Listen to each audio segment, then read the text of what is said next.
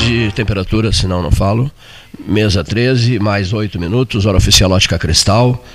A Ótica Cristal em todos os endereços, a Ótica Cristal presente na vida de Pelotas, pelo menos em relação ao 13, desde que ele surgiu em 1978. Cariza Albuquerque Barros, informações para mesa 13, Paulo Gastão Neto, Leonir Bade, da Silva, 17 graus é a temperatura. Estamos vivendo uma terça-feira, o dia me agrada, 8, 8 de junho de 2021, terça-feira, a, a, a, primeira metade de 2021, no detalhe, né, faltando poucas semanas para que se, se, se, encerre o, o, primeiro, o primeiro semestre. Bom, eu tava, vim acompanhando agora um noticiário sobre a seleção brasileira, joga hoje, né? Joga hoje. Joga hoje à noite. Paraguai. O Paraguai, lá. Né? Assunção. Lá. E Defensores del Chaco. Mas é, a seleção está bem, né? Em termos de, em termos de Libertadores está bem. De Agora, eliminatórias, quer dizer. Né? Eu falei Libertadores? Ah, Libertadores. Que barbaridade. É a liderança, né? né? Retiro a frase. Jogo-a pelo, pela janela do sétimo andar aqui. Não. Agora, do ponto de vista. A Copa que é do ano que vem, 2022, Sim. mas ela é num, período atípico, né? Vai ser no final do ano, novembro, dezembro. Por causa do calor lá no Catar. Novembro e dezembro no é. Catar, é. Jogos à noite, uma coisa meio diferente. Assim. Te, não te seduz ir ao Catar, né? Sinceramente, não, sim ou não? Não, não, não, não, não. Oriente Médio ali não. Dessas andanças, das Copas do Mundo feitas por ti, qual foi a que mais te encantou? Na França. França, Alemanha, ah, não, França, França, França. França, Copa da França. Tu estivesse ah, na Copa da França, estivesse na Copa da Alemanha, Alemanha. estivesse. E com muito jovem na Copa ah, da Argentina, em 78. E muito jovem. Mas aí não como profissional, não. Sim, sim, como, como, como torcedor. Né? Ah. Eu até outro dia tu falavas nisso, eu é o México. Porque eu me apaixonei pelo México, já fui inúmeras vezes ao México, acho um país deslumbrante, encantador. Aquela parte das praias, né? Tudo, Acapulco, não só isso. Né? Uh, uh, o modus vivendi, o, os mexicanos e seus mistérios, Pimenta. os mexicanos e, ah. e, como é que eles lidam com, com a morte, a dor, com a morte, etc. Ah, Sim, lugares paradisíacos, né? Ah. Acapulco, especialmente Acapulco, estive em Acapulco. Uh, o México me encanta profundamente, profundamente. Às vezes eu vi um vídeo sobre Havana, a, a Cuba, que também é interessante, capital de Cuba, e muito, muitas reformas em prédios, né? A gente via aquela aquela Cuba decadente, de prédios caindo aos pedaços. Eles estão investindo muito no turismo, claro que agora parou por causa Sim. da pandemia, mas me chamou a atenção que está em Havana o, cemitério Cristóvão Colombo, que é o segundo maior da América Latina, só perde para La Recoleta, Buenos Aires. Buenos Aires. E é um cemitério que tem os maiores mausoléus de mármore do mundo. E quem visita comenta que nunca tinha visto tanto mármore. Ah, tanto, que interessante isso. É um cemitério antigo. Mas no vídeo o carro passa do lado ali. Vamos te passar o link. É impressionante o, o, o, que, o que anda o, o carro e eh, o, o tamanho do cemitério. E, o nome é interessante também, Cristóvão Colombo, né, Cristóvão né, Colombo descobridor das Américas, em Havana. Em Havana, interessante é, isso, muito interessante. Quando o 13, Paulo, fez 20 anos, eh, foi feita uma transmissão, várias, vários dias de transmissão. O Vaz esteve em Havana, né, aqui ah, do 13. poderia né? dar um depoimento sobre o isso. O Renato Varoto também. O professor Varoto esteve. Ah, esteve. O Wilson Farias também Wilson esteve. Farias, esteve em Havana. O, o, um detalhe, o, o Álvaro, Álvaro Medeiros Pires, o irmão do Henrique, né, participou da série Cairo 13 Horas. Né? Então, além das transmissões maravilhosas que se fez, tanto eh, das pirâmides quanto das, das outras pirâmides, de Saqqara, uh, nós uh, ficamos muito impactados, estava o Roberto Engel, o Álvaro, o Álvaro Pires e eu, muito impactados com o cemitério de, do Cairo, porque no cemitério do Cairo moram um milhão e meio de pessoas, sabes disso, né? né? Cemitério habitado, cemitério habitado, eles tendas, nas próprias capelas. Enfim, o cemitério é gigantesco. Mora um milhão e meio de pessoas de egípcios ali no cemitério, famoso cemitério habitado da cidade do Cairo. Bom, olha médico, aqui só. O médico gaúcho que estava preso foi libertado. Foi libertado. Liberado, Cairo, né? né? Já está no Brasil, né? Que situação desagradável. Tá. Né?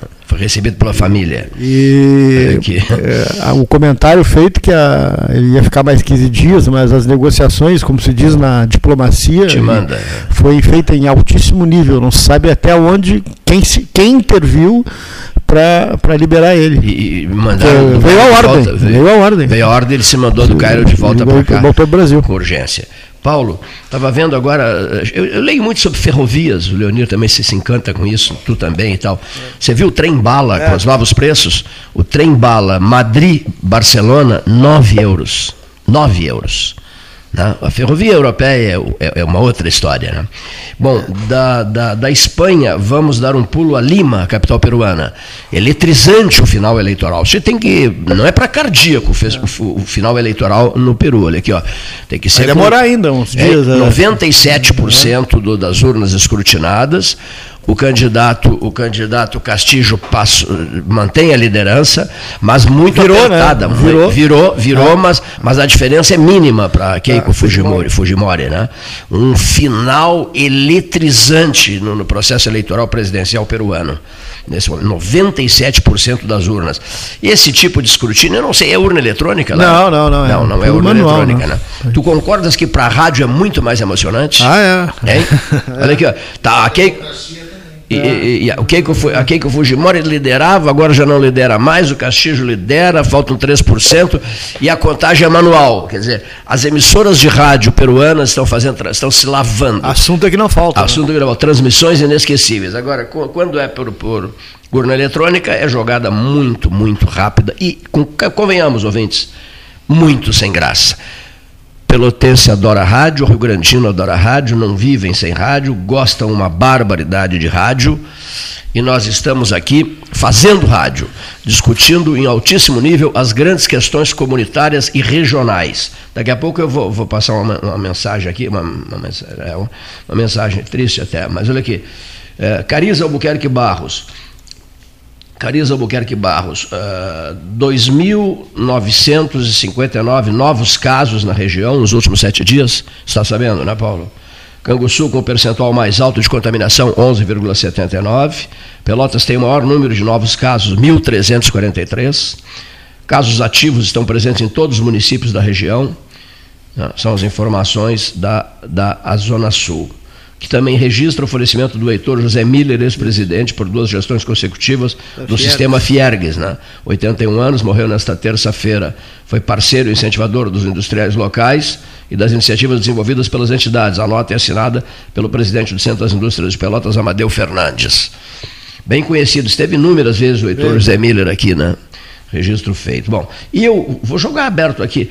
Eu não gostei do novo sistema de informações do município em relação ao Covid-19. Eu ia direto no, no, no, Como é que é o, o informativo Covid? Boletim. E boletim Covid passava a informação direto para os ouvintes. Mas agora passaram para um site. É uma dificuldade para entrar nesse site, para repassar o boletim. Eu vou parar com esse boletim, tá entendendo? Porque, porque, porque complicar uma coisa que estava fácil? Era fácil de passar a informação. É só botar aqui boletim, já passava a informação. Agora não. Complicou. O meu gosto, complicou. Respeito, rigorosamente. Não, só estou só tô registrando. Mandei aí o link. Só, hein? só abri aí. Essa, conseguiste? Não, eu te passei aí. Ah, perfeito. Painel Covid. Painel Covid aí, Pelotas. Painel Covid, mas bem atualizado, assim. Sim, da, de, de, ontem, né? Até o final da tarde de ontem. Mas, tá, mas, mas do dia, não estou vendo a notícia do dia. Não, tá o tem, atualizado tem. até o. Até 6 de junho. Até 7 de junho. Não, aqui está 6. Ah. Dois óbitos. 6 de junho. Não, 17 de junho, 16,58 é a última atualização. 7 está tá aqui. Ah. Olha aqui, ó. Tenta localizar no meu aqui, mas não, não, não, não. Achei, complicou para o meu lado. Esse tipo de operação para o meu lado complicou. Era tão fácil o boletim anterior. Pô, se, se todo mundo estava gostando do boletim, das informações precisas e diárias, por que a alteração? Por que dificultar? Eu, eu já me atrapalhei agora para fazer a leitura assim, ao vivo, no rádio. Não gostei desse novo sistema. Preferia o boletim direto. Abro em, em milésimos de segundo, estou repassando as informações. Agora mesmo, não tem informação referente ao dia 7. Hoje é dia 8. A informação do dia 7 não temos. A informação que está ali, a última, é do dia 6. Entrou o dia 7, mas levou dois dias para entrar o dia 7, né? Novos casos, 111, né? dia 7. Recuperar, não, não, quero saber do dia, no movimento do dia. Não, não tem. Óbitos, 3, tá? dia 7. Taxa de letalidade, 2,26%. É, enfim, não gostei desse sistema aqui. Realmente, com todo respeito, prossigam assim, não tem problema nenhum. Só que eu não gostei. Não, dificultou o meu trabalho, essa é a grande verdade, para ser bem sincero, dificultou o meu trabalho. Falamos sobre a eleição peruana. Outra coisa, Paulo, em junho, no finalzinho de junho, vamos ter mais 10 quilômetros de BR-116. A partir de Barra do é, é. Ribeiro para cá, no sentido Barra Pelota. Mas confirmou já essa informação é, de que ou final de junho ou no início, início de julho. Ou final de junho ou início de julho. Uhum. Uma outra notícia interessante. Vamos passar da metade da, da, da, da duplicação, então. Chegaremos lá, né? É. Hum. Um dia, um dia chegaremos Mas lá. vai, vai atrasar um pouco. A ideia era final de 2022, com os cortes do orçamento, a BR-116 entrou nos cortes aí. Então, não, entrou, no, entrou nova luta, né? nova luta. Né? Olha aqui, Gastal. Pretendo me engajar como agente político no ano que vem para ajudar em uma candidatura de centro. Para ser coadjuvante, diz Eduardo Leite, na chapa, parece ser menos interessante. Prefiro atuar nos bastidores, ajudando a construir as soluções. Não se pode ir a uma eleição como esta obcecado por um projeto pessoal, pois não é sobre isso, mas sobre um projeto para o país. É preciso entender que a candidatura, que candidatura é melhor, consegue se conectar com o sentimento do eleitor. Se entenderem que possa ser eu, estarei à disposição. Se avaliarem que há caminho melhor, não serei obstáculo para construir consensos, pois se trata de trazer o Brasil de volta à sobriedade, sensatez e equilíbrio e para cicatrizar feridas e não para abrir novas. Quero ajudar a construir uma opção de centro viável, não um simples centro, no meio do caminho entre dois campos políticos. O Brasil precisa de um centroavante, ou seja, do centro para a frente não é puxar de um lado ou para outro. Que não se chame ninguém do Internacional, esse centroavante. Que não chame nenhum centroavante do Internacional, porque é um verdadeiro fiasco no futebol brasileiro, o Internacional. É, essa construção, que segundo ah. informações que, eu, que, que, circulam né, no meio Sim. político, no, no, Rio, São Paulo, assim, que se formaria um frentão seria uma, uma espécie de, de frente ampla uruguaia, né, um frentão. Uma terceira não, não, não. Uma, uma, uma, uma, teríamos aí PSDB, PT, PDT. É uma construção que está sendo né, sonhada. No primeiro momento, conversada, já houve o um encontro do ex-presidente Lula com o ex-presidente Fernando Henrique. E por quatro anos teríamos essa, esse frentão. E depois de quatro anos, aí sim, cada um por si. Que o frentão seria para derrotar o presidente Bolsonaro.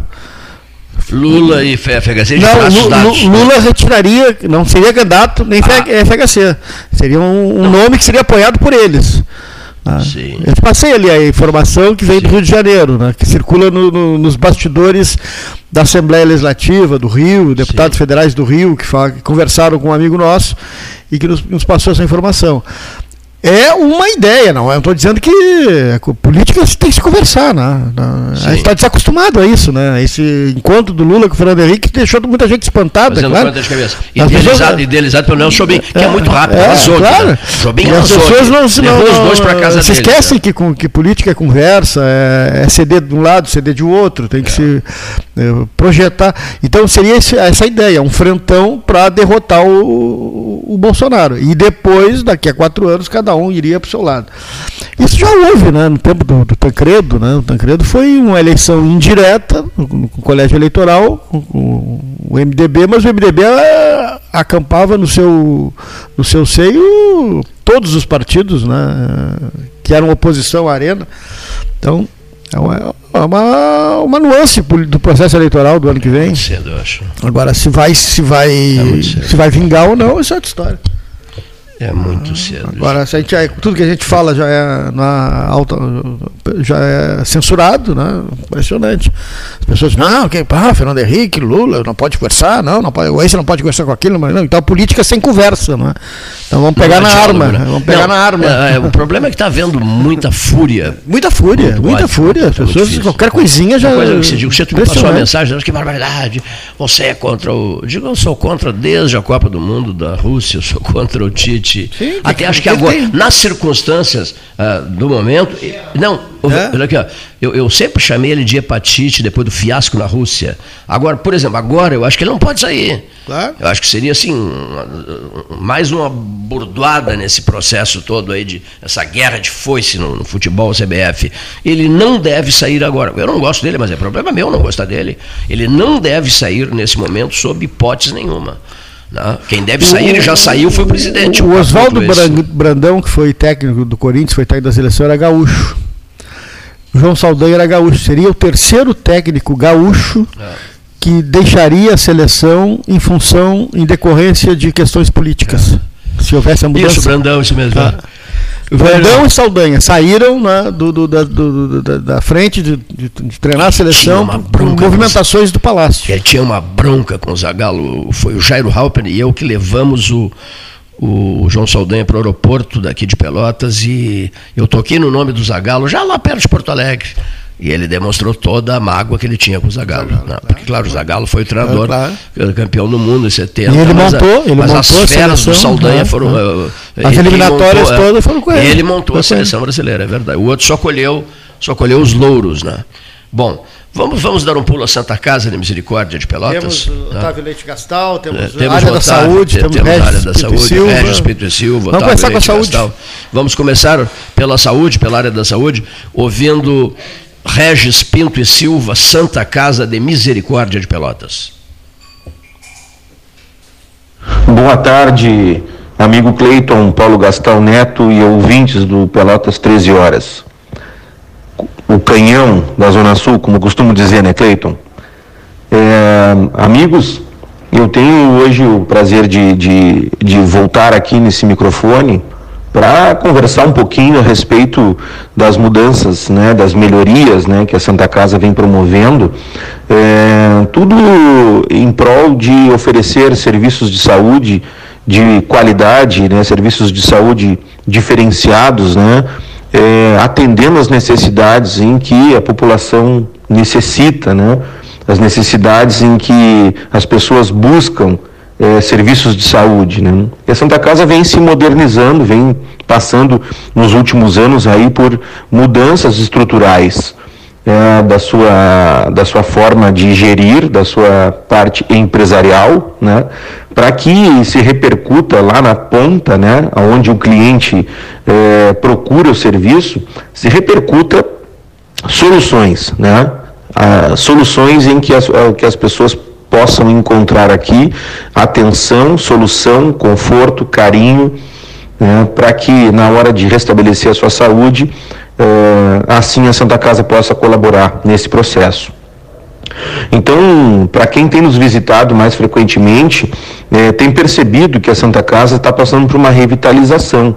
Né? A gente tem tido muito, muita ajuda, muita parceria, muita garra aqui também de promover melhorias é, é, no ambiente físico do hospital. Né? A gente entende que o ambiente físico renovado é um ambiente físico que vai proporcionar também é, ajuda, proporcionar também uma melhora da, do tratamento dos pacientes é, na ambiência, né? Melhor dizendo, a ambiência sendo, uh, sendo confortável, sendo bonita, sendo é, mais agradável, ela traz uma, ela passa uma segurança, né, para as pessoas e, e aqui quando elas estiverem tendo uh, o seu tratamento sendo executado, seja numa internação, seja num exame, numa consulta, ela consiga ter mais é, segurança daquilo que está consumindo, né? E, consequentemente, vai influenciar positivamente no seu tratamento, não tem dúvida, né? A ambiência, ela te traz uma sensação de segurança, né? E o hospital estava precisando desse carinho, né? Então, Cleiton, naquela visita que fizeste aqui, né, foi muito agradável, tu e o Paulo Gastal, vocês puderam perceber as melhorias e as mudanças né, que estamos fazendo. E eu destaco novamente né, é, a abertura do novo centro clínico, onde é um espaço muito qualificado que a Santa Casa abriu para convênios e particulares é, um espaço de aproximadamente mil metros quadrados, né, aonde tu vai encontrar três grandes serviços, que é consultas médicas especializadas, né, em mais de 20 especialidades, é, procedimentos ambulatoriais, né, cirúrgicos ambulatoriais, das mais variadas também especialidades, da cirurgia plástica, na urologia, na traumatologia, na cardiologia, né? É, e assim vai, na cirurgia geral, enfim. É, e também exames, né? A gente está ampliando a linha de exames, né? Das, das linhas de cuidado que temos aqui, da cardiologia, da traumatologia, né? É, da urologia, da oncologia, justamente para poder é, o consumidor é, encontrar todos os serviços aqui na Santa Casa. Né?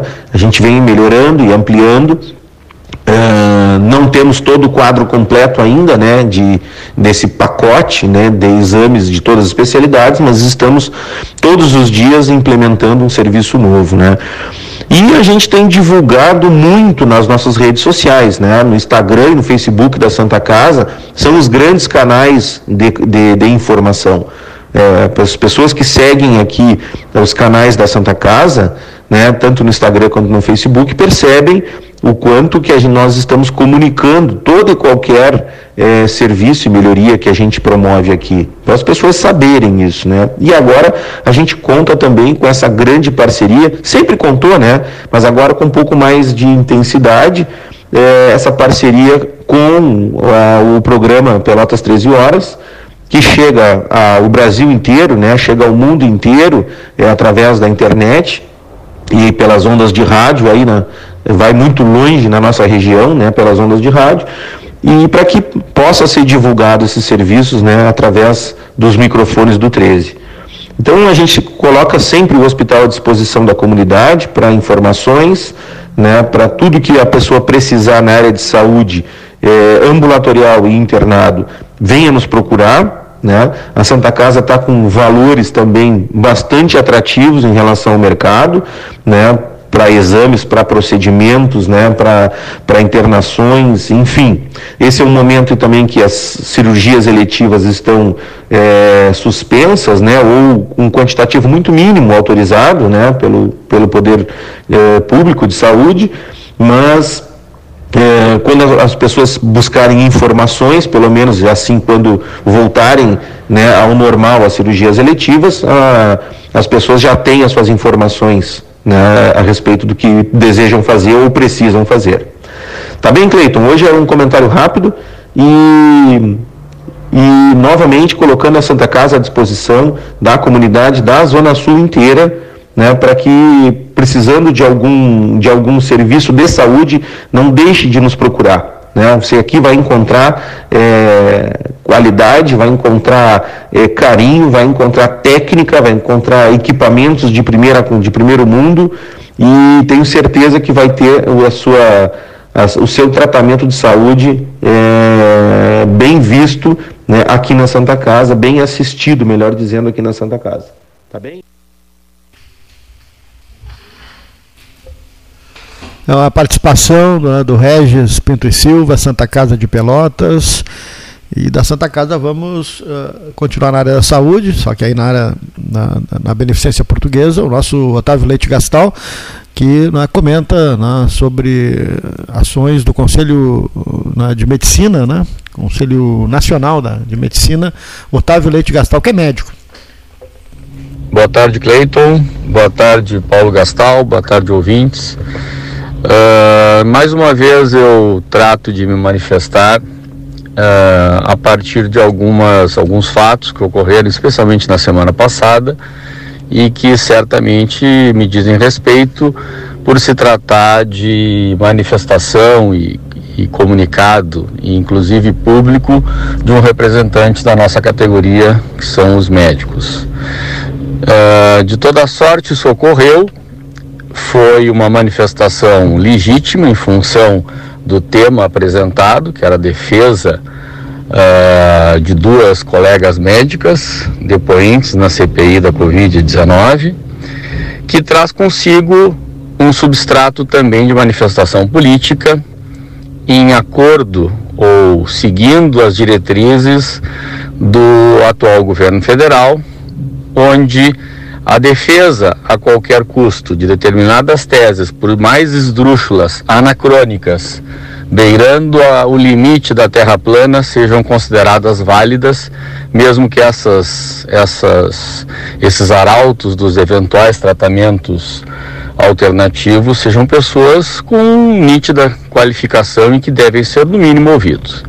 A defesa ocorreu na semana passada pelo Conselho Federal de Medicina, trouxe ao combate e à discussão vários médicos de diferentes posições e lados, e isso me causou uma certa espécie, porque já há bastante tempo o Conselho Federal de Medicina deixa a desejar no que se refere às sua, suas manifestações oportunas ou ausência delas, especialmente durante a maior crise sanitária do país.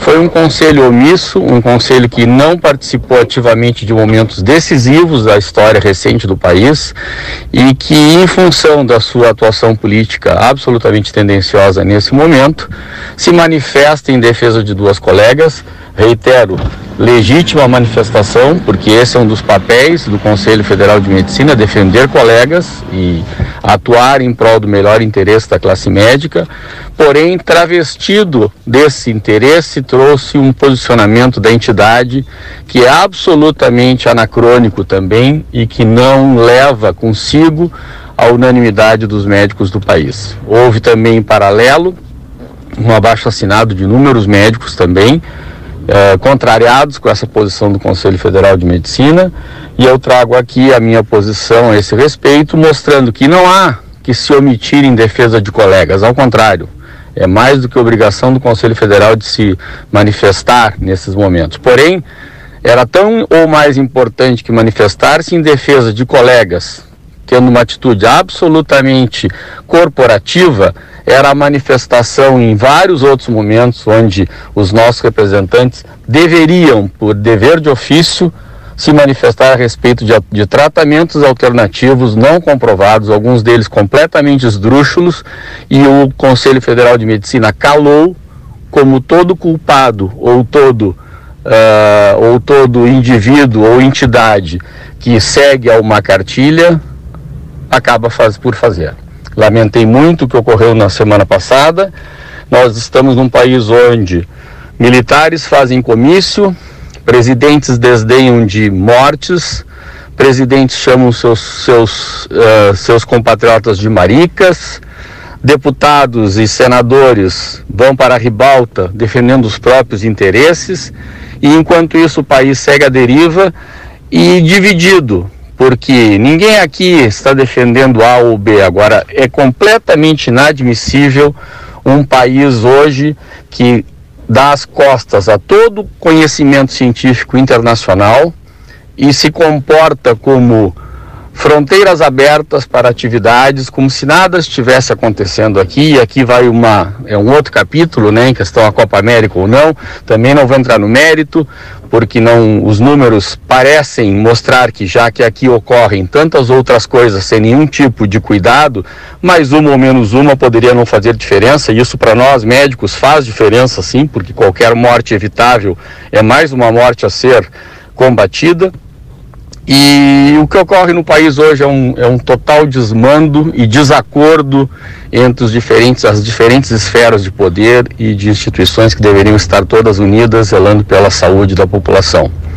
O país está dividido, ele já vem dividido há muito tempo e, lamentavelmente, não parece haver uh, energia colocada em encontrar um caminho de de uma alternativa que pacifique a nossa nação e nos traga um desenvolvimento que não seja a qualquer custo, que seja um desenvolvimento sustentado, maior distribuição de renda, de oportunidades e que todos cheguemos lá preservando né, uns aos outros e cada um fazendo a sua parte. Boa tarde.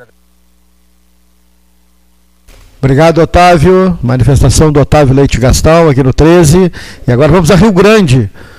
Paulo Ricardo Correia. Boa tarde, Cleiton Rocha, Paulo Gastão Neto, Leonir Bade e companheiros da mesa de debate, pessoal ou virtual, ouvintes do Pelotas 13 Horas. Pois, amigos, Na segunda-feira passada, dia 1 o movimento em prol da ponte, que unirá a cidade histórica de Rio Grande com São José do Norte, a muito heróica vila, recebeu importante apoio. Tive a grata satisfação de acompanhar o líder dessa campanha, Jair Riso, em visita a Portos RS, antiga superintendência do Porto do Rio Grande, onde fomos recebidos pelo também amigo Fernando Estima, que hipotecou inestimável apoio ao empreendimento, esse já em fase final de estudos, o EVTA. O próximo passo, agora, após aprovação pelo DENIT, será então a elaboração do projeto de execução. Inegável que a ponte, um sonho de 40 anos, iniciado pelo saudoso Denis Lawson e continuado pelo amigo Jair Riso, trará o desenvolvimento para toda a região sul do Rio Grande do Sul, incluindo aí possibilidades de aumento no movimento portuário do único porto marítimo do estado e com operações em águas protegidas, graças aos moles da Barra. Aliás, sobre o tema, haverá em Capivari do Sul, no próximo 17 de junho, um seminário que tratará do corredor turístico Chuia Torres e que inclui em sua programação a sonhada ponte. Eis que aí possibilitará a exploração do imenso potencial turístico que esse litoral dispõe naturalmente. Aliás, a ponte, que encurtará o tempo e facilitará sobremaneira o deslocamento entre as cidades do citado corredor, contribuirá também para que os moradores das cidades litorâneas, aqui do sul, possam desfrutar as belezas da charmosa Serra Pelotense. Muda o assunto. Até ontem, 6 do 6, a Santa Casa de Rio Grande, que conta com 40 leitos para atendimento aos casos da Covid, já estava com a UTI, que dispõe de 10 leitos para tal, totalmente ocupada, enquanto nas duas unidades restantes sobravam apenas 3 leitos. Já no hospital universitário, a enfermaria também lotou, em seus 20 leitos disponíveis, e o serviço de pronto atendimento possui apenas um leito disponível. Assim também a UTI adulta, Graças a Deus, a UTI pediátrica do HU estava vazia. Rio Grande confirmou 16.202 casos da Covid e, tristemente, contava com 452 óbitos certificados. Mas, pelo que vi, ao romper com as restrições impostas pelo governo estadual no sistema 3As para o período de 30 de maio a 13 de junho, Fábio Branco, prefeito de Rio Grande, cumpriu sua promessa de aumentar a fiscalização sobre os locais onde, costumeiramente, o povo papareia gosta de se reunir nos fins de semana. Eis que vários agentes da segurança municipal estavam apostos nesses lugares. Claro que no sábado a chuva deu uma forcinha ao prefeito. Era o que tínhamos por hoje. Até a próxima, amigo. Muito obrigado, Paulo Ricardo Correia, falando de Rio Grande, nosso comentarista na Noiva do Mar. Ao lado dele temos Ramacés Hartwig, que também participa do dia a dia do 13 horas.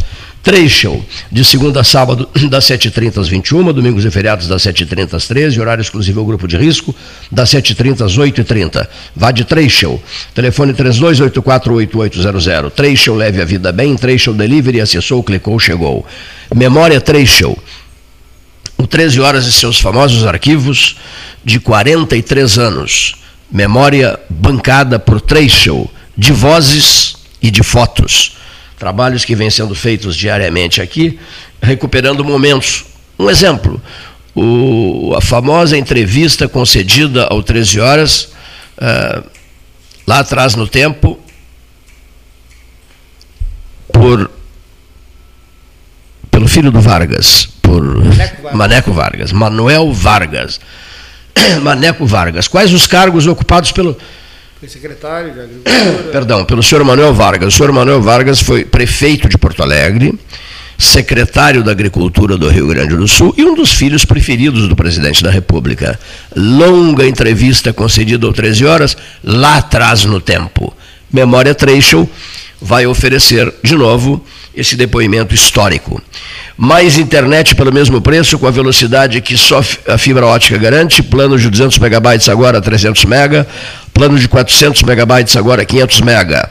Polvo 3199 4 mil, o telefone à disposição. Quero comprar, vender ou alugar? A Imobiliária Pelota é a parceira ideal para a realização de seus desejos. Opções inovadoras de atendimento a qualquer hora e em qualquer lugar. WhatsApp, visita remota, tour virtual, contrato digital e outras ferramentas seguras e práticas para você fechar negócios sem precisar sair de casa. Na Imobiliária Pelota, os sonhos não param. Acesse www.pelotaimoveis.com.br, WhatsApp 991 11 74 32 a temperatura 17 graus, 8 de junho de 2021. Algum registro extra em relação, Paulo, ao dia de hoje, na área esportiva, política, Pelotas. Uh, a seleção brasileira, né? O seu comércio aberto, né? As lojas com pouquíssimo movimento, concorda? É, muito movimento na, nas lotéricas e nas, nas agências né? bancárias, né? Pelas ruas, é. pelos calçadões, isso, né? é. nas agências bancárias muito movimento, muito movimento as muito lojas movimento. com pouquíssimo movimento. É, é né? o início do mês, né? O início do mês e, a, e aqui esse fechamento que tivemos o feriado com fechamento é. na sexta-feira muita gente buscando o auxílio, esse, o auxílio emergencial, é. no início do mês. No fechamento, com o fechamento as pessoas desaceleram é. os, seus ri, é. os seus ritmos de vida, tudo, etc. Tudo. Né? Aí é uma retomada, que nem as retomadas das segundas-feiras, né, depois do final de semana. É. é uma nova retomada, etc. As pessoas vêm desaceleradas para o dia a dia da vida. Eu, antes das nossas mensagens, vamos ouvir o comentário de Marcelo Antunes Rax, uma das vozes do 13 Horas Salão Amarelo, sétimo andar, Palácio do Comércio. Em breve, Palácio do Catete, 13 horas, de um outro endereço famoso chamado Salão Amarelo do Palácio do Catete, o preferido de Getúlio Vargas. Boa tarde, Cleiton. Boa tarde, Paulo Gastal Neto. E uma boa tarde aos amigos ouvintes do Pelotas 13 Horas. Hoje abro meu comentário parabenizando o prefeito Fábio Branco pela atitude corajosa e coerente de manter o comércio daquela cidade aberto. Por que falo em coerência? Porque ele entendeu o quanto é fundamental um final de semana de vendas para uma empresa.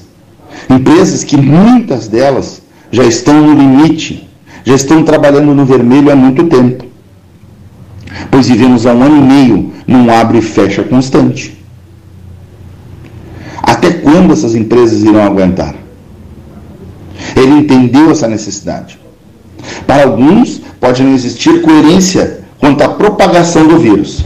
Mas vamos pensar juntos. Vamos entender quando o comércio está aberto e tudo está normal, a princípio normal, e o poder público não consegue enxergar aglomerações na Avenida Bento Gonçalves, aglomerações na Dom Joaquim, aglomerações na Avenida Duque de Caxias, e aí o poder público não enxerga. E aí o vírus se espalha. E a culpa foi do comércio.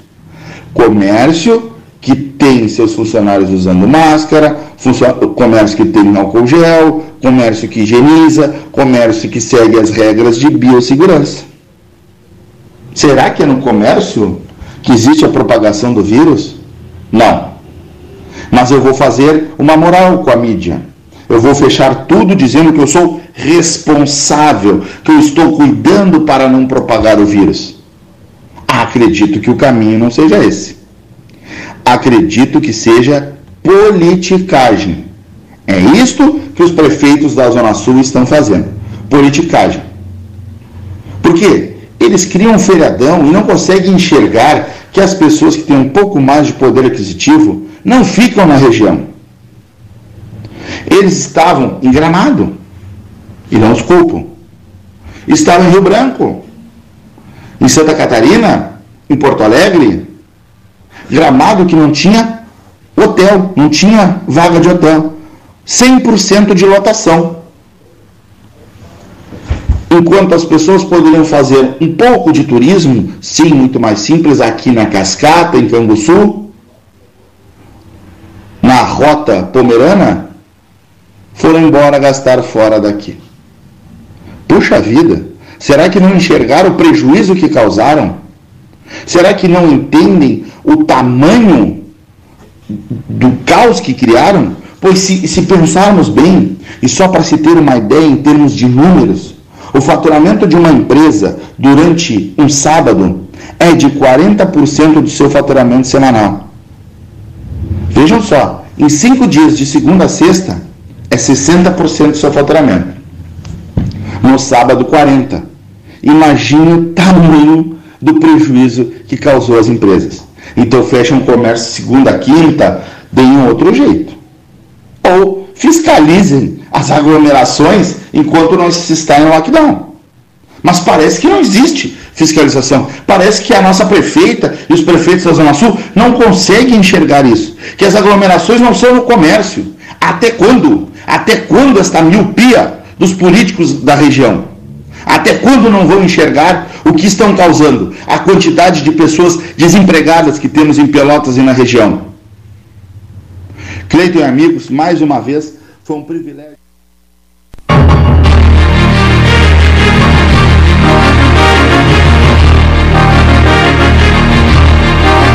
Associação Comercial de Pelotas é um dos órgãos mais antigos do país, sempre em defesa da classe empresarial, com uma história marcada pela transparência e pelo compromisso com seus associados. Faça parte do nosso quadro de sócios. A ACP está localizada no edifício Palácio do Comércio, Rua 7 de Setembro 274, telefone 3028 1541, com o ramal 200.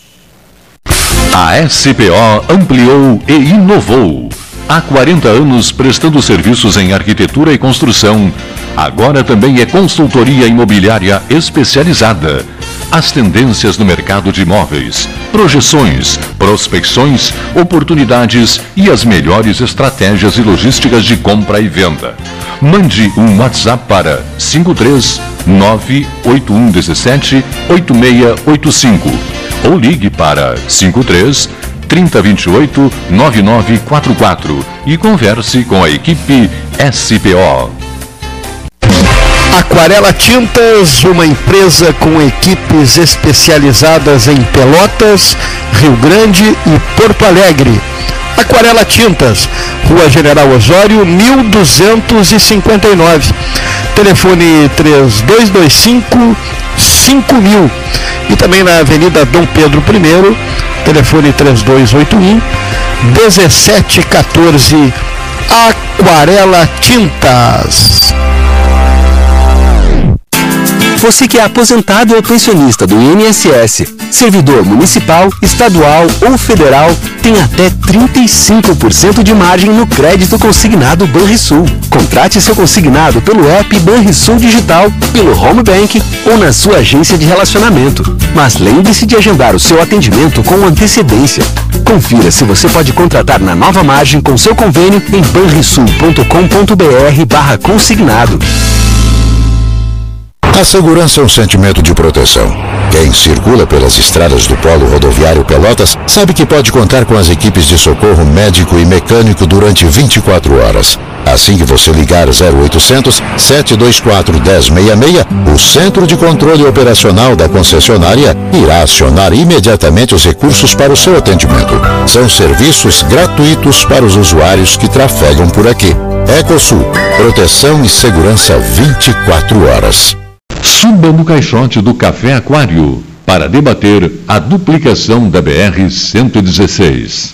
Com todo mundo tomando cuidado, já se pode pensar em viajar com mais tranquilidade. Para que isso aconteça, a Expresso Embaixador está fazendo o necessário para manter seus clientes e funcionários seguros. Antes e depois de cada viagem, uma equipe de limpeza higieniza todas as partes do ônibus. Por dentro e por fora, nossos carros passam por um processo de desinfecção e descontaminação. Tudo pronto para levar você com segurança ao seu destino. Expresso Embaixador, aproximando as pessoas de verdade.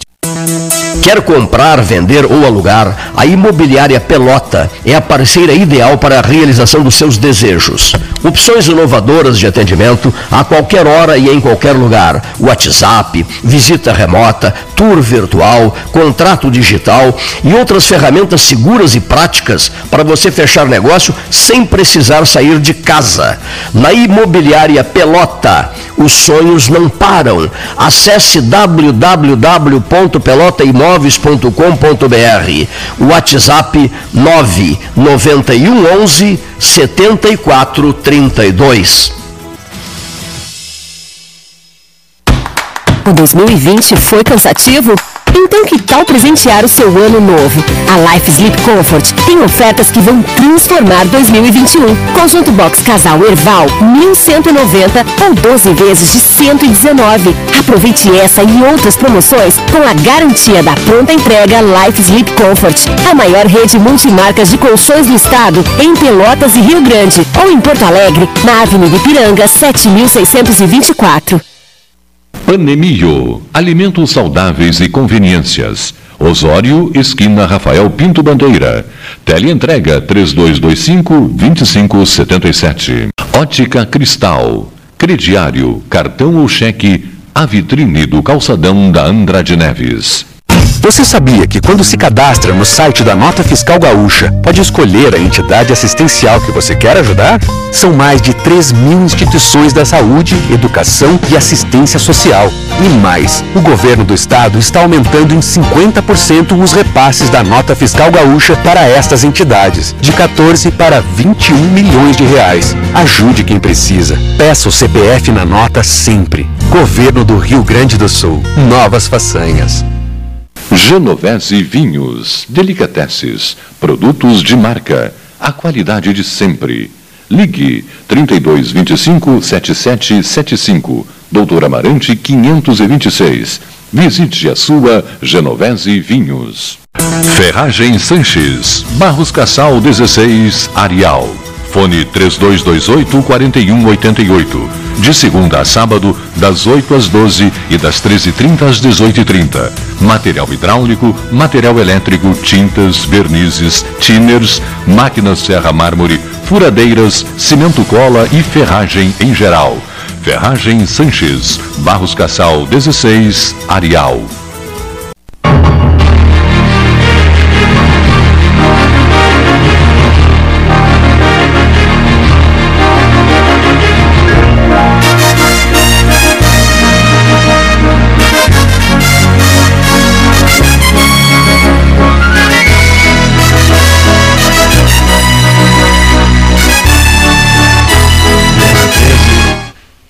Mesa 13, vamos dar um pulo a Porto Alegre para ouvir o Cláudio Oliveira, que preside o Grupo Hospitalar Conceição. Cláudio Oliveira, direto da capital do Estado. Boa tarde, Cleiton Rocha, Paulo Gastal Neto e ouvintes do Pelotas 13 Horas. Aqui quem fala é Cláudio Oliveira, diretor-presidente do Grupo Hospitalar Conceição em Porto Alegre. Meu comentário desta segunda-feira para os ouvintes do Pelotas 13 Horas vai para essa possível nova onda de casos da Covid-19. Os nossos, o nosso Hospital Conceição ele tem recebido pacientes de todas as regiões do estado que estão uh, sobrecarregadas com casos de Covid, com pacientes com, com a Covid-19. Uh, mas em Porto Alegre nós ainda não estamos sentindo esse aumento do número de, de casos e estamos monitorando dia a dia.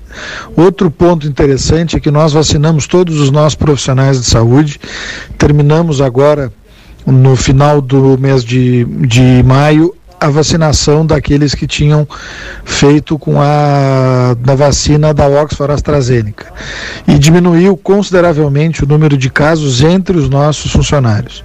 Então mostra que a vacinação é o, o caminho e devemos agora Uh, torcer que cheguem mais, mais doses o quanto antes e que toda a população seja devidamente imunizada. Era esse o meu, o meu comentário. Uma ótima semana a todos ah, e um especial abraço. Depois de Cláudio Oliveira, vamos, vamos, vamos continuar para Porto Alegre, né? O doutor Ricardo de Campos Nogueira, um dos colaboradores da mesa 13 horas, em mais um Porto Alegre 13 horas. Meu amigo Cleiton, meu amigo Paulo Gastal e os ouvintes e companheiros do Pelotas 13 horas a cobra vai fumar nessa terça-feira. Por quê? Porque está passando um projeto de lei na Câmara Federal do Paulo Teixeira, do Partido dos Trabalhadores de São Paulo, que propõe a, um tipo de legalização e descriminalização da, da maconha. O que, que esse projeto prevê? Ele prevê a industrialização e a comercialização legal de medicamentos à base de canabidiol. Mas na verdade, assim, no primeiro momento, parece uma coisa muito boa para algumas doenças que poderiam serem amenizadas pelo uso do canabidiol, que é a base de maconha. Mas o que, que aconteceu? No encaminhamento desse projeto de lei, foram colocados, como sempre, uns penduricalhos, né? umas gambiarras ali, umas jaboticabas, né? coisa que só tem no, no Brasil, que pode ocorrer de legalizar e descriminalizar a maconha. Então, o que, que a gente chama atenção? Chama atenção para todos os nossos deputados federais e para nós entrarmos em contato com os deputados federais das nossas regiões, onde eles foram votados, para votar contra esse projeto de lei. Então, amanhã, terça-feira, todos mobilizados já a partir de hoje, para a votação unânime para tirar de vez a possibilidade da descriminalização da maconha e da legalização da maconha através de projeto de lei da própria Câmara Federal. Isso é uma vergonha, uma coisa inadmissível. Nós temos que entender que existe hoje um projeto político que quer a legalização das drogas, a iniciar pela maconha, dizendo que a maconha é uma droga inofensiva e que deveria ser legalizada. Então nós não podemos aceitar isso de forma nenhuma, porque depois virá a legalização da cocaína e assim por diante. É o que aconteceu aqui no nosso Uruguai, aqui do lado. Né? Primeiro descriminalizaram a maconha, o que, que aconteceu? Se tu descriminaliza o uso da maconha, tem que ter produção de maconha. Como eles não tinham, de onde que a maconha veio? Do tráfico brasileiro. E junto com o tráfico brasileiro foi o quê? Os assassinatos, os crimes em geral. Então houve um aumento total. E agora tem uns lá que querem legalizar a cocaína também. Então nós aqui temos que acabar de uma vez por todas com essa situação. Então ficaremos alertas para mobilizar os nossos deputados federais de todas as regiões do país para derrubar esse projeto de lei. E depois, à noite, teremos a seleção brasileira. Né? A grande polêmica, ninguém está preocupado com o resultado da seleção brasileira, mas sim do que, que vai ocorrer depois da partida. Porque o seu Tite, o nosso filósofo de plantão da seleção, resolveu fazer uma coisa política, se colocar contra a realização da Copa América. Né? O que a gente está vendo é que o, o, Tite sabe que se ele perder a Copa América, provavelmente ele vai cair já. Já era para ter caído depois da Copa do Mundo, depois daquele chocolate que tomou lá do, do, do Lukaku e do De Bruyne da Bélgica, já era para ter mandado embora. Mas tem que aturar essa filosofia barata de botequim desse chato desse Tite. Então esperamos o que, que vai acontecer. Mas para completar o caldo, a CBF está uma zona, né, com o nosso presidente também numa situação muito delicada. Então, terça-feira vai ser um grande dia, onde provavelmente poderemos ter a caída do presidente, a derrubada do presidente da CBF, ou a queda do Tite, ou assim por diante. Então a cobra vai fumar nessa terça. Mas o mais importante é derrubar o projeto de lei da descriminalização. Ricardo de Campos Nogueira, falando de Porto Alegre, o senhor está ouvindo, as senhoras e os senhores estão ouvindo 13 horas, Salão Amarelo, Palácio do Comércio. Vamos continuar, mas vem cá, então te muda para Porto Alegre, só chama a gente de Porto Alegre, não é mesmo? São Paulo Gastão diz assim, mas um pouquinho, mais um de Porto Alegre, então, por favor, troca a residência e vai para Porto Alegre, vai para o interior do estado. Brincadeira minha. Jornalista João Garcia conosco, de Porto Alegre. Cleiton Rocha, amigos do 13, um grande abraço a todos vocês. Eu acho, Cleiton, que hoje, dentro dessa liberdade que você nos dá de, de opinião no, no 13, eu, eu queria. Este é o mês da, do meio ambiente, né? Em que se comemora o Dia Internacional do Meio Ambiente, em que muito se discute as queimadas da Amazônia, as queimadas do mundo, em que se discute a poluição da, da eh, dos mares, em que é, creio que mais de um terço do esteja já invadido pelo, pelas embalagens plásticas. Eh, que se discuta muito uh, o, o destino do lixo. E estão sendo colocados o lixo na, na, na África, porque o, o, os africanos têm menos poder de, de, de barganha e têm muita necessidade de dinheiro, então vão para lá. Vocês estão lembrados aí em Rio Grande, apareceram é, é, containers com, com lixo. E, e, assim é o mundo, o lixo anda pelos mares, né? Sendo de, de quase que de porto em porto, uns aceitam, outros não aceitam e tal. E eu, eu estive pensando na tua campanha, Cleiton, a campanha do Verde, Pelotas Mais Verde. É, se cada um plantasse na frente de casa, nessas avenidas que nós temos várias, um, e cuidasse de um, é, de um pé de árvore, comunicava para ti, ô oh, Cleiton, eu vou plantar em coisa e tal, vamos fazer uma homenagem a alguém, meu pai, minha mãe, enfim, eh, se cada um plantasse numa, na avenida é, Laranjeiras, Pessegueiros, Bergamoteira, a Macieira, Pereira, é, nós poderíamos é, ter uma cidade, além de verde, também até para a alimentação das pessoas que, que por ali passassem, né? Eu, eu entendo que, que a tua campanha é uma campanha meritória, mas esse mês deveria a Secretaria do Meio Ambiente da, da, da Prefeitura te dar mais força, né? Porque tu fica falando sozinho, sozinho, e, e a, a, a, na, nos bairros e vilas? As associações comunitárias deveriam se também entrar nessa campanha do verde, os vereadores, o, o, os industriais, os comerciantes, aproveitar que é, é propício, o tempo está bom, tem chovido, tem, a terra está molhada. Então eu acho que as pessoas deveriam se conscientizar melhor, porque tu só está fazendo a tua parte, né? Tu quer ver uma cidade melhor, com mais sombra no verão, é, com mais verde no, no inverno, combatendo a, a, é, essa morte do, do, do, do, dos nossos, das nossas lagoas, dos nossos lagos fazendo chover mais, onde agora, por exemplo, tem várias cidades. Bagé, por exemplo, não tem água. É uma coisa impressionante. E a gente cercado de água por todos os lados. Vamos, vamos tocar no peito e falar, ó oh, Cleiton, eu quero plantar uma árvore na, na frente da minha casa. Muito bem. Eu tenho certeza que o Cleiton vai ficar muito feliz.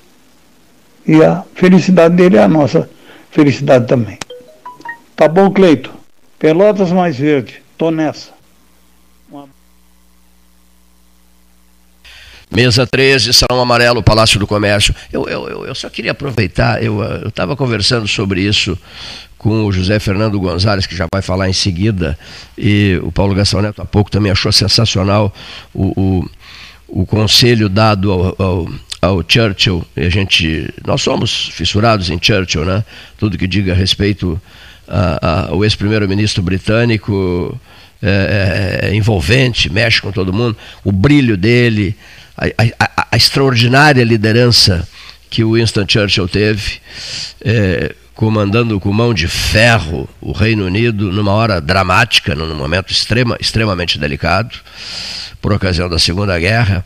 Então, nós separamos um trecho que eu achei simplesmente espetacular, até oferecemos nas redes sociais e no site do 13 Horas. Diz mais ou menos assim, ó. Quando Winston Churchill, ainda jovem, acabou de pronunciar seu discurso de estreia na Câmara dos Comuns, foi perguntar a um velho parlamentar, amigo de seu pai, o que tinha achado do seu primeiro desempenho naquela assembleia de vedetes políticas. O velho pôs a mão no ombro de Churchill e disse em tom paternal: Meu jovem, você cometeu um grande erro. Foi muito brilhante neste seu primeiro discurso na casa. Isso é imperdoável. Devia ter começado um pouco mais na sombra, devia ter gaguejado um pouco.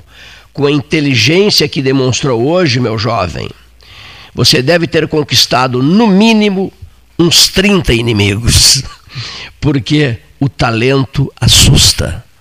Que maravilha, né? Que maravilha, que maravilha. Dr. José Fernando Gonzalez ao microfone 13H no 8 de junho. Boa tarde, ouvintes do 13 Horas. É um prazer voltar a este espaço para mais uma vez ter contato com os amigos que nos prestigiam todos os dias. Todos sabem aqui, não é, que eu sou torcedor do Esporte Clube Internacional. Muitas vezes viajei aí com, com o Internacional para encontros esportivos fora do Brasil. Né? Vivi muitas alegrias com o Internacional, muitas tristezas também, mas muitas alegrias. O, o, o esporte é uma coisa saudável, né? Eu tenho uma, uma, uma, uma paixão muito grande pelo futebol, como acredito que muitos aqui dos nossos ouvintes também têm, e, e tenho acompanhado muito o Esporte Clube Internacional. Vivi muitas adversidades com o Internacional, bastante dificuldade quando, quando o time perdeu lá, em, lá nos Emirados Árabes, perdeu aquele Mundial para o, o Mazembe, eu estava lá. É? Então, as dificuldades que um time de futebol atravessa, elas são compreensíveis, fazem parte do esporte, onde um ganha e o outro perde. Né? Só que, mais recentemente, este ano, para ser mais exato, o Esporte Clube Internacional entrou numa, numa rota inusitada, eu diria, né? porque tendo sido é, festejado no, no, Campeonato Brasileiro ano passado, tendo chegado em segundo lugar, quase ganhou o brasileiro, né? sob o comando do Abel, o Internacional mergulhou numa, numa, modificar, numa, numa mudança na sua diretoria, um novo presidente foi eleito, é?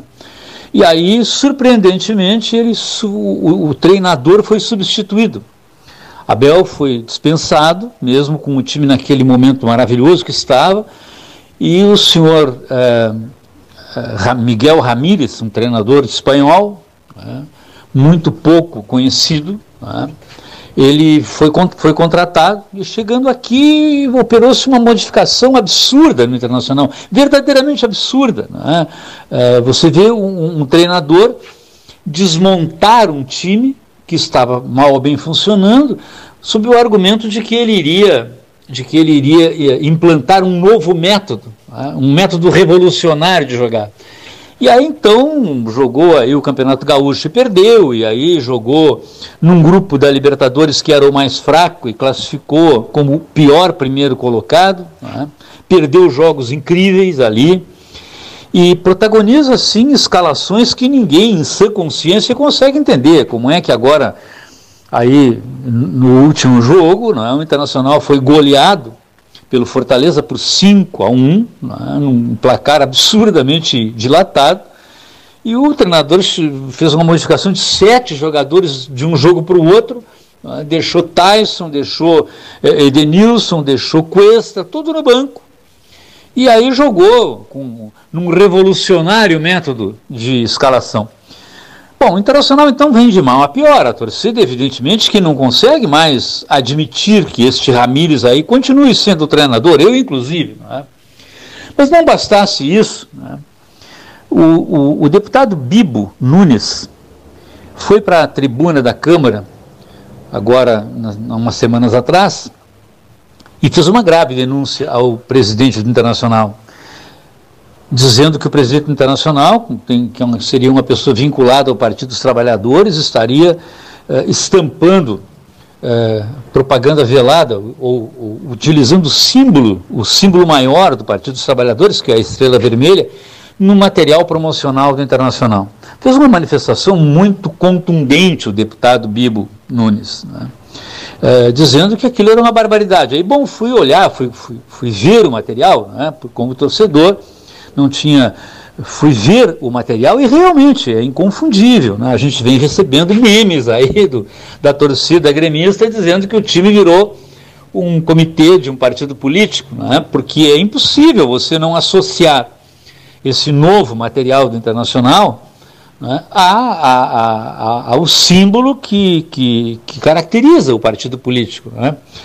O vice-presidente do Internacional, no site Grenal, foi lá e respondeu de forma arrogante, dizendo que quem, que quem associava seria doente. Né? A expressão que ele usou foi essa, né? que só que insinuou que só um doente poderia associar.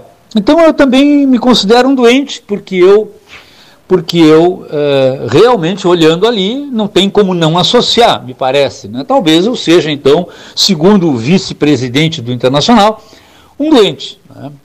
E, e, me considerando assim, é, pedi o meu afastamento do quadro social do Internacional. Infelizmente, depois de muitas décadas em que sou sócio, pedi o meu afastamento. E acho que o internacional deve buscar soluções, não é? Buscar soluções. É, porque assim como foi feito aí agora, mantendo o presidente no cargo, não sei se isso vai levar a alguma coisa. Muito Mesa 13, o doutor José Fernando Gonzalez conversando com a equipe do Salão Amarelo Palácio do Comércio. Em breve teremos algumas visitas de comentaristas do 13 que a gente pretende pro programar, um, dois por dia, para que troquem ideias conosco aqui com os ouvintes. Vamos tentando, digamos assim, projetar uma nova fase nas conversações diárias, nas, nas entrevistas, não, não entrevistas, nos comentários diários, tentar dar uma largada no debate de outros tempos, né? Um, dois, três, quatro, já será possível fazer-se isso. Né? Um abraço a Santa Vitória do Palmar, Milton Moraes Filho, ouvindo 13 horas e dizendo que a campanha promovida pelo 13, iniciativa do Paulo Gastal, com relação ao abate, ao abigeato, né, nos municípios do sul do Rio Grande, especialmente na fronteira. Foi um sucesso danado, impressionante o que repercutiu, o trabalho do 13, os podcasts que, com, com, as entrevistas especiais, inclusive com a, com a delegada eh, de Rio Grande, a delegada Lígia Furlaneto, eh, esses podcasts circularam em todos os endereços ligados, né? A, pecuária no sul e fronteira do Rio Grande. E destacando que foi uma iniciativa do 13 Horas. Quem diz o mesmo é o médico veterinário Luiz, é, Luiz Renato Leite Reis, que também é, acompanhou e participou de reuniões e, e, reconhece as ações desenvolvidas pelo Salão Amarelo do Palácio do Comércio no combate ao abigeato. O exemplar trabalho da delegada Furlaneto. Né? Que passou a ser uma das nossas comentaristas. Né? 3 por 4 estou eu ligando para a doutora Lígia Furlaneto, convidando-a para conversar com, com os ouvintes do 13 Horas. Outra coisa, eh, as pessoas eh, interessadas em, em fortalecer a conversa conosco, os ouvintes, eh, já sabem que os telefones 981 14 8808 e 9 9125 6333 estão não apenas à disposição para um bate-papo descontraído no ar, mas para o recebimento de mensagens que serão radiofonizadas. As pessoas opinando, se manifestando, serão radiofonizadas essas mensagens. Uh, a propósito, ah, do dia a dia, desse período difícil, desse recolhimento das pessoas, de, de, dessa frase que há pouco eh, era, era tratada aqui no telefonema nosso, é, até quando, a famosa frase, até quando, duas, pessoas, duas coisas que as pessoas vêm gostando, que a gente vem levantando já há um ano e tanto, né, desde 16 de março. Aquela pergunta que continua no ar, até quando? Até quando vamos viver esse clima, essa, essa, esse, esse tempo de pandemia? Né? E a outra que as pessoas também gostam é cada um carrega consigo um ou vários pontos de interrogação. Né? carrega na bolsa, no bolso do casaco, simbolicamente, né? Carrega, enfim, é, em qualquer bolso da roupa, da calça, etc., um ponto de interrogação. Esse ponto de interrogação limita, eh, está, digamos assim, ele é aplicado, esse ponto de interrogação, em N situações. Em N situações.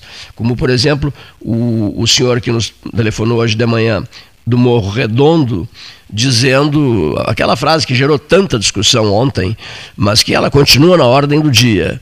Campeonato Brasileiro pode, Copa Copa, Copa não, é, Campeonato Brasileiro, Copa do Brasil pode, Libertadores pode, etc. Mas Copa América não pode? Que interessante a pergunta, né? mas evidentemente que há N segmentos, N pessoas que pensam sobre isso diferente. Né?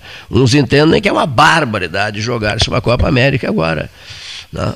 Outros entendem que não, que se há tantas competições em jogo, a Copa América será mais uma competição esportiva no Brasil.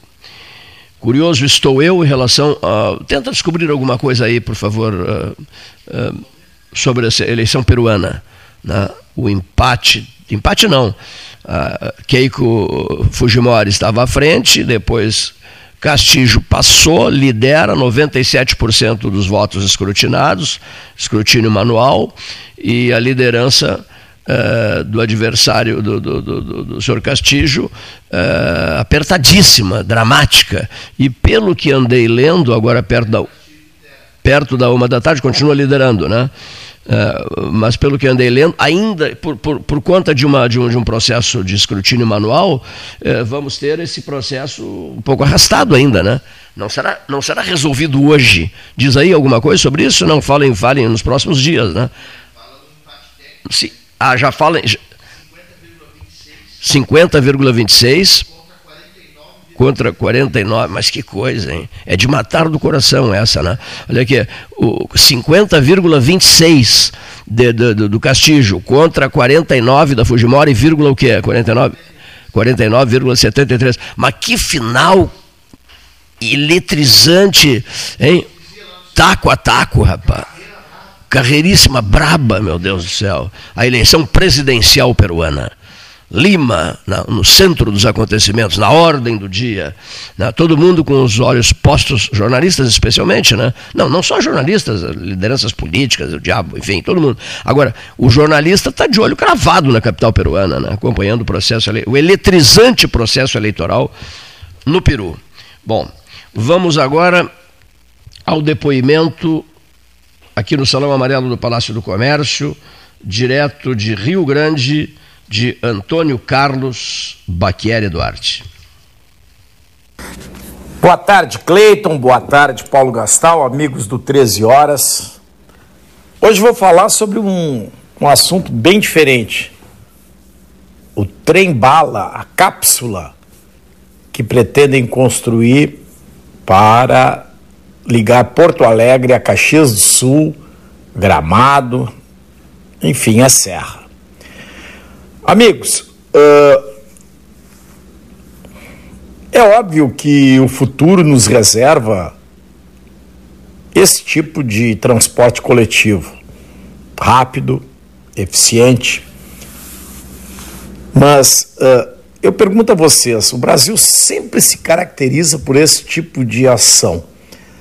É, nós estamos na idade da pedra em relação à ferrovia e já queremos passar para um patamar totalmente superior, com cápsulas uh, de transporte de pessoas entre uma região metropolitana e uma região desenvolvida e, obviamente, turística como a Serra Gaúcha.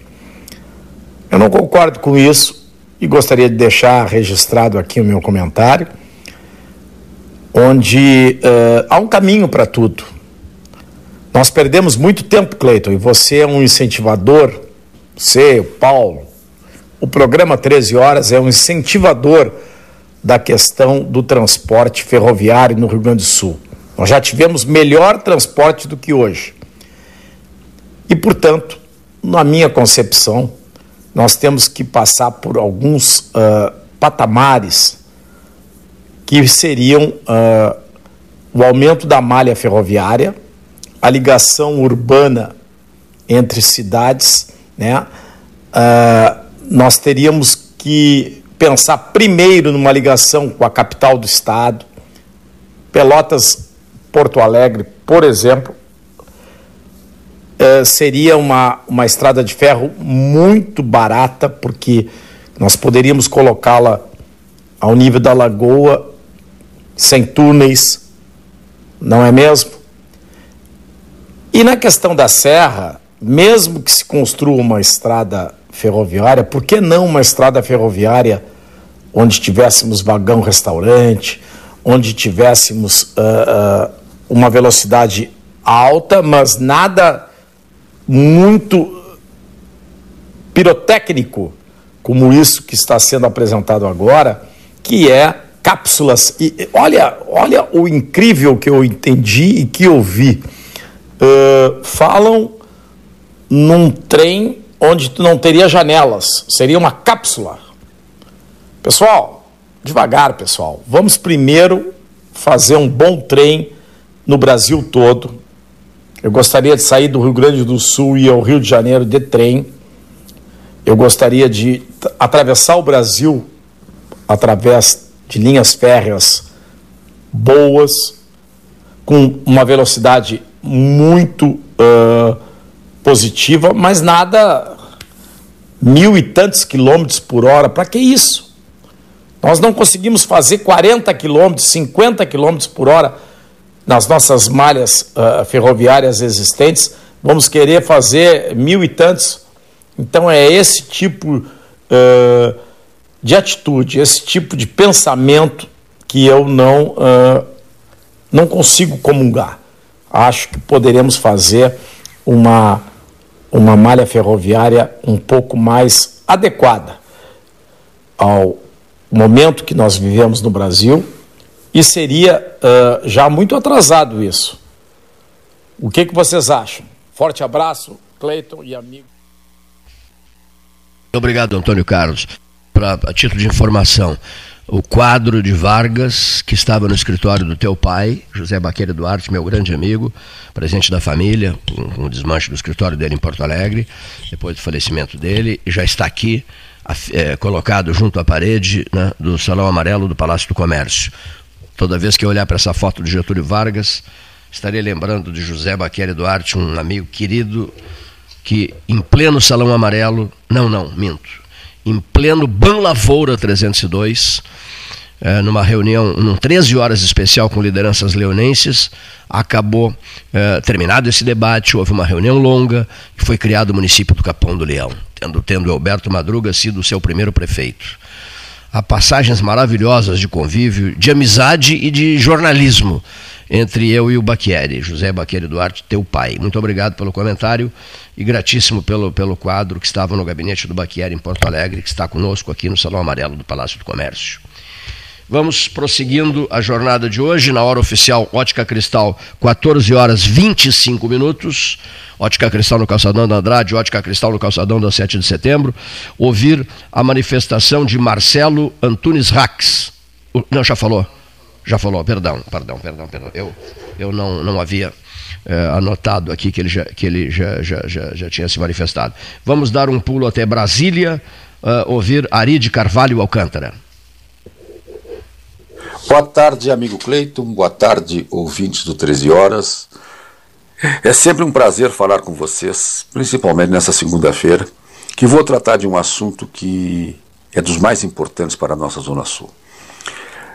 Na sexta-feira, o Cleiton conversou uma brilhante entrevista com o senador Heinz e abordou o assunto que onde esse trazia que já estava em tratativas para, como empresa privada, fazer o processo de dragagem da Lagoa Mirim, não só o processo de dragagem da Lagoa Mirim, do canal de São Gonçalo, do acesso, do acesso fluvial, mas também uma melhoria no processo hídrico que tanto interessa aos produtores de arroz da região. Este assunto já tinha chegado a mim há algum tempo, questão dos nem menos de um mês, por um, senado, um assessor do, do, do ministro Tarcísio, que me pediu informações a respeito da questão da Guamirim, Porto de Rio Grande. Liguei para o Cleito, falei com ele, esse me passou o Paulo Gastal, meu, nosso amigo aí do lado, Paulo, que me passou informações preciosíssimas que transmiti ao assessor do ministro e ao ministro, enfim, porque isso era uma demanda que estava vindo do Uruguai. O Uruguai queria, por questões econômicas e políticas também, fazer desenvolver esse projeto. Eis que, na sexta-feira, ouço diretamente do senador Reins que o processo já está em andamento, já está em, em quase execução. Isso é que é importante. Quando se tem uma demanda, imediatamente a gente vê que o governo se, se mobiliza. Não precisa que A, B, C, D se, se faça grandes. Já, se, já existe uma aptidão do governo, uma estrutura, estrutura do governo em acertar a forma de fazer. E é melhor, pelo setor privado. Não estão envolvidos aí recursos públicos. Está envolvida a eficiência dos negócios, a eficiência do setor privado. Então, este fato demonstra não só a importância e a aptidão econômica da nossa região, como já falamos nisso, e o Paulo Gastal colocou muito bem no seu trabalho sobre, sobre caminhos do Sul, mas mostra principalmente que está havendo resposta. Há quanto tempo não tínhamos isso? Respostas ágeis, rápidas. Então, eu acho que temos que nos atentar sobre isso, para o desenvolvimento econômico, as respostas rápidas para este destino da nossa região, que é infraestrutura. E temos mais, temos mais notícias, mais notícias sobre isso, que é a integração ferroviária com o Uruguai. Nós vamos ter uma, em breve já proposta para integrarmos ferroviariamente o Brasil e o Uruguai. Ou seja, esse desenvolvimento ferroviário que estamos vendo, o reaproveitamento da Malha Sul, chegará ao Uruguai também. E nós teremos uma integração produtiva entre os dois países em benefício desta nossa fronteira. Um fato tem, também importante a salientar neste aspecto da Lagoa Mirim são os, é para a produção de arroz. Na medida que nós tenhamos qualidade do, de controles do, da, do, do recurso hídrico, nós podemos eliminar o drama do, de água dos arrozeiros. E pod, podemos, com isso, melhorar muito a tecnologia, melhorar muito a produtividade, melhorar, melhorar muito a qualidade econômica do nosso produto. Então, observe como estamos evoluindo. Então, essa é a minha mensagem. Uma demanda, uma resposta. É isso que se precisa de governo. E é isso que nós estamos tendo. Vou comentar um assunto que o Cleiton me passou na sexta-feira. Eu disse também que ia comentar, que se chama Carlos Castelo Branco, nosso eterno jornalista. E eu comentava com o Cleiton, da reportagem que falava do Carlos Castelinho, o que ele gostava de Pelotas. Ele era muito amigo do Afrânio Nabuco, que era casado com a Maria Rita Sampaio Berson, filha de Antoninha. E teve algumas vezes aí, e todas as vezes era meu amigo, toda vez sentavam juntos para tomar, bebericar um uísque, ele sempre lembrava, ele e o Afrânio, lembravam do chopp do Bavária.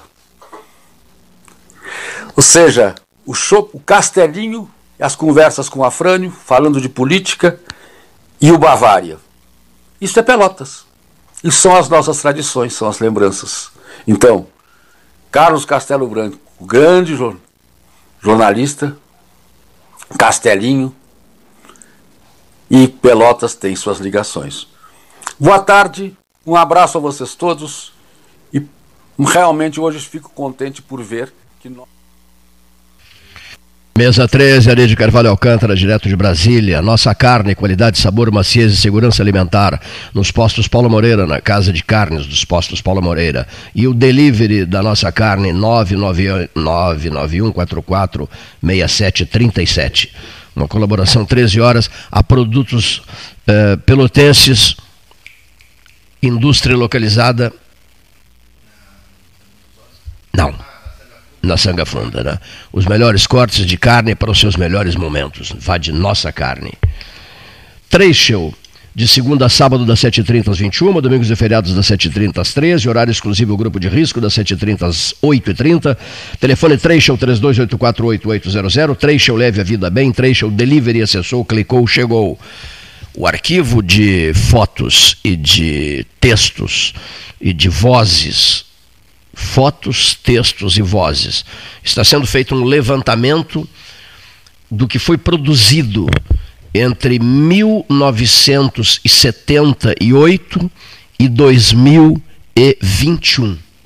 Só para dar uma ideia, em artigos assinados, nós estamos encontrando uma média, uma média de 150 por ano mas aqueles especiais, né, selecionados, textos especiais, escritos com muito entusiasmo e, e, e que merecem é, fazer parte é, de um outro arquivo especial, né, com, com a, a, a, produção do, do, do, programa, os textos dos, dos, colaboradores, daquele tempo até hoje, de inúmeras figuras, inclusive já desaparecidas, que brilharam intensamente. Exemplo, a comentarista Rosário Sumano é, uma das, uma das criadoras do programa, ela acabou, logo depois que iniciou as atividades no 13, ela foi convidada pelo Afonso Arinos de Melo Franco para integrar a Comissão de Estudos Constitucionais, a Comissão dos Notáveis. E há vários textos da professora, artigos da professora Rosário Russumano pérolas, como de Alberto Rufino Rosa Rodrigues de Souza, um dos mais renomados penalistas da história de Pelotas. Isso é o 13 e os seus arquivos com assinatura Treichel. Na ponta da linha está o jornalista Jandir Barreto, ao microfone 13 horas.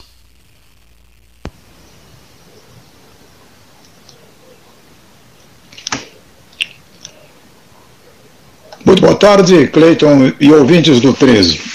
Aqui fala Jandir Barreto e o destaque é o Laranjal, a maior área de lazer de Pelotas, intensamente curtida pelos pelotenses em todas as estações do ano e não apenas na temporada de verão. Por isso, é válido reiterar que o Laranjal é, sem dúvida, o bairro de todos os pelotenses.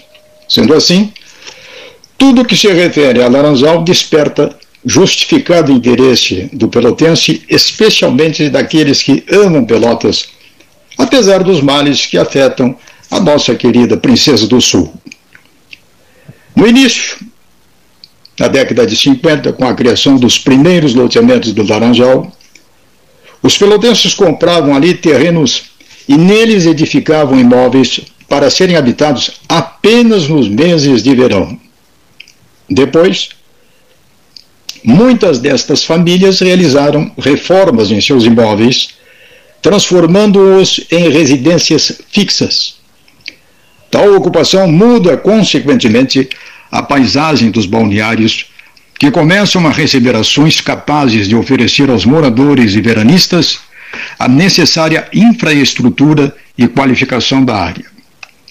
Atualmente, o Laranjal registra muitos investimentos imobiliários que impactam diretamente em outros setores, resultando na valorização de imóveis residenciais e comerciais, além do aumento da população do bairro. Aliás, um dos mais ilustres moradores do Laranjal, que apostou no bairro paradisíaco, é o Cleiton Rocha. O guri do Cerrito veio, viu e venceu com merecidos aplausos. Logo, o Cleiton é uma espécie de César dos Pampas, pelas lutas e conquistas em favor do desenvolvimento da Zona Sul e de Pelotas. Tenho o prazer de ser amigo e parceiro do Cleiton desde os tempos da fundação da RU, na segunda metade da década de 70. Quanto ao Laranjal, é indispensável e urgente que ações públicas sejam capazes de concluir e expandir prioritariamente a rede de esgoto, pois esgoto é saúde. Além disso, o tratamento do esgoto contribui para a despoluição da lagoa. Afinal, de que adianta uma bela lagoa se o banho é sinônimo de doença?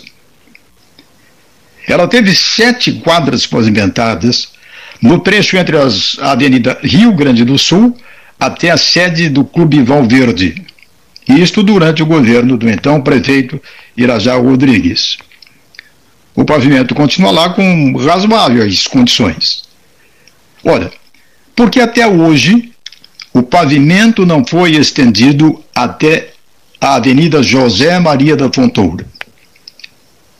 Já foi dito que o Brasil é um cemitério de obras paralisadas. Portanto, Pelotas tem o seu cemitério de obras paralisadas. E aí se inclui a rede de esgoto, cujas obras começaram em 2006 já tem até uma estação de tratamento de esgoto desde 2007, mas a ligação de, aos, dos imóveis à rede sofre de paralisia. Para concluir, em 2017, o Jornal do Laranjal promoveu pesquisa para saber quais as principais reivindicações de moradores e veranistas. Eis as cinco mais votadas por 199 pessoas. Primeira, 57,8% das pessoas votaram em obras contra alagamentos e a outra prioridade com a mesma votação, 57,8%, conclusão da rede de esgoto. Segunda, 56,6% UBS 24 horas e SAMU. Terceira, 49,7% obras contra enchentes. E em quarto, 40,7% obteve uma votação expressiva, já que trata de capina mais frequente e limpeza de valetas e bueiros. Isso é um outro problema no Laranjal. Contra a SAMU, muitos moradores do Laranjal, infelizmente, inclusive testemunha de um destes acontecimentos, faleceu, faleceu porque quando chegou a viatura da SAMU, ele acabou morrendo. Ou seja, a distância entre o Laranjal e a sede da SAMU na área central é perigosa porque temos a questão do trânsito muito intenso, especialmente nos finais de tarde e, pelas, e pela manhã e ao meio-dia. No caso de socorro, algumas vidas estão sendo extintas por esse socorro atrasado. Um abraço a todos, um abraço, Cleiton. Até uma nova oportunidade, se Deus quiser. Olha só, lançamentos maravilhosos em vinhos, da Genovese Vinhos, né, para o Dia dos Namorados. Gran Pareja, né, uh, Lauer, uh, Malbec, uh, Equilibrista, Genovese Vinhos, vinho Malbec, espumantes de primeiríssima qualidade, Genovese Vinhos, Alessandro Orengo, 32257775 32257774 984 28 7937 o serviço de teleentrega da Genovese Vinhos e também o capelete imperdível da Genovese Vinhos, o capelete que vem da serra, o capelete que nesses dias, eh, essa perspectiva de, de, de, frio que vem aí, né? É, é, é, uma é uma dica e tanto né, para os seus feriados, para o seu final de semana. Vinhos e capeletes genovese e um pão francês lá que eles têm também. Um queijo produzido na região do Taim, que é de primeiríssima qualidade, um queijo que faz um sucesso danado, com assinatura Genovese Vinhos, o seu endereço, o endereço de todos. Mesa 13, dando um pulo agora à residência de Fabrício Machello ao microfone do 13, comentarista caseiro, professor e advogado. Boa tarde, Cleiton. Boa tarde, Paulo Gastal. Boa tarde, ouvintes do 13. Lamentável o posicionamento do treinador da seleção brasileira e dos seus seguidores, os jogadores que convocou e que tem reiteradamente convocado, e que normalmente vêm da Europa, onde vivem numa bolha ilusória de que são reis e de que nós todos somos súditos deles quando estão enganados de forma rotunda. O Tite não tem nada que se manifestar politicamente, ele tem que treinar a seleção, já treina muito mal, diga-se de passagem, nunca ganhou nada, vem com aquela retórica de professorzinho de quinta categoria. Estou aqui com todo o respeito aos professores, inclusive sou um professor, estou falando professorzinho no sentido daquele que quer meter-se a algo que na verdade não tem alcance para ser. Infelizmente, ele é, adotou um posicionamento que não tem nada a ver com preservação da saúde, com preservação de vidas, com é, evitar contágio. Não, não é nada disso, não. Ele quer apenas e tão somente manifestar apoio indireto ao seu amigo, ex-ladrão, ex-presidiário, a quem ele tanto afagou ao longo dos anos, e a que agora, às vésperas de uma eleição presidencial, eh, criando-se aí uma possibilidade de disputa ferrenha, preferiu o treinador da outrora gloriosa seleção brasileira outra vez posicionar-se, quando na verdade, volto a dizer, a sua função é treinar a seleção brasileira. Os jogadores, infelizmente, é, alguns deles podem ter algum alcance intelectual é, suficiente para saber do que estão tratando, mas a maior parte deles uh, vive no mundo ilusório, não tem nenhuma condição de fazer um juízo político.